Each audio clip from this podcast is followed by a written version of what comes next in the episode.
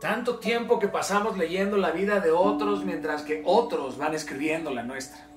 Es que ellos están muy ocupados en sus cosas y nosotros al parecer en las suyas, no en las nuestras.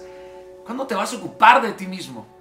Pensé que en verdad querías lograrlo, que cuando decías que no ibas a aceptar ni un día más de poner todo de ti, lo estabas diciendo en serio. ¿No lo estabas diciendo los dientes para afuera?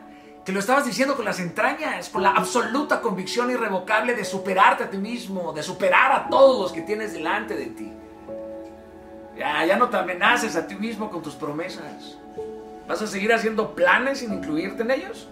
¿Vas a seguir suspirando sin sentir las gotas de sudor en tu frente por la acción? A lo mejor solo te dices a ti mismo que lo harás, pero en la ácida honestidad, la verdad no quieres esa vida que tanto sueñas y que dices amar, porque quien ama las cosas no las deja ir, las pelea.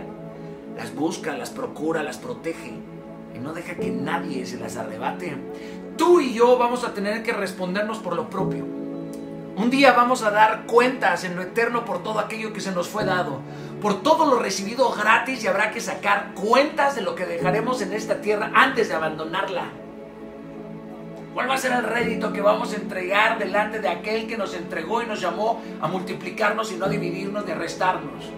Yo no quiero perderme nada de mi vida, lo voy a dar todo. No voy a dejar que nadie me corte las alas y muchísimo menos que sea yo mismo el que se las corte. A mí me quedan cientos y cientos de mares por navegar. Todo mal en nuestra vida es una invitación a renacer. Y no a renacer una o dos veces. No, no, no. Las veces que sean necesarias y las veces que seamos capaces. En una vida caben muchas vidas. ¿Cuántas estás dispuesto o dispuesta a vivir? En un solo día se puede determinar una nueva existencia, eclipsar una vida entera, cambiar de naturaleza, no borrando la naturaleza, sino interviniéndola, transformándola, reinterpretándola.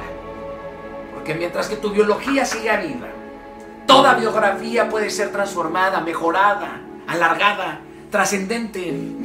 Ama lo que haces en verdad, porque amar nos eleva más allá de nuestra condición de criaturas. El amor te hace magnánimo, es decir, te hace más ancho, más hondo, más alto, más grande. Cuando se ama de forma genuina, que caben más personas en ti, caben más colores, más formas, más olores, más cosas visibles e invisibles. Te das cuenta que amas porque tu capacidad de hospedar a otros crece enormemente.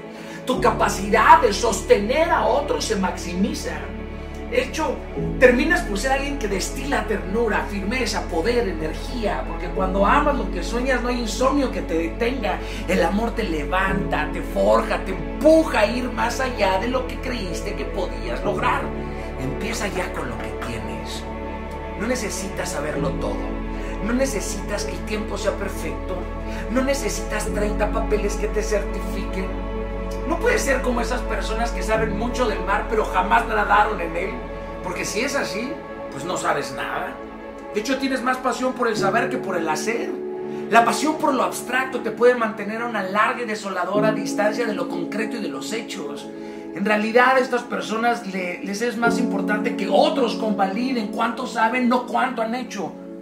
Personas que no brillan porque viven haciéndole sombra a los demás. No, tú decides ser de los hacedores. Ya deja colgados los miedos en esa puerta. Mete los pretextos en un baúl. Guárdalos con todos los candados que puedas. Empieza a rugir, querido. Tú eres de los hacedores. Ahorita. Capiche con eso.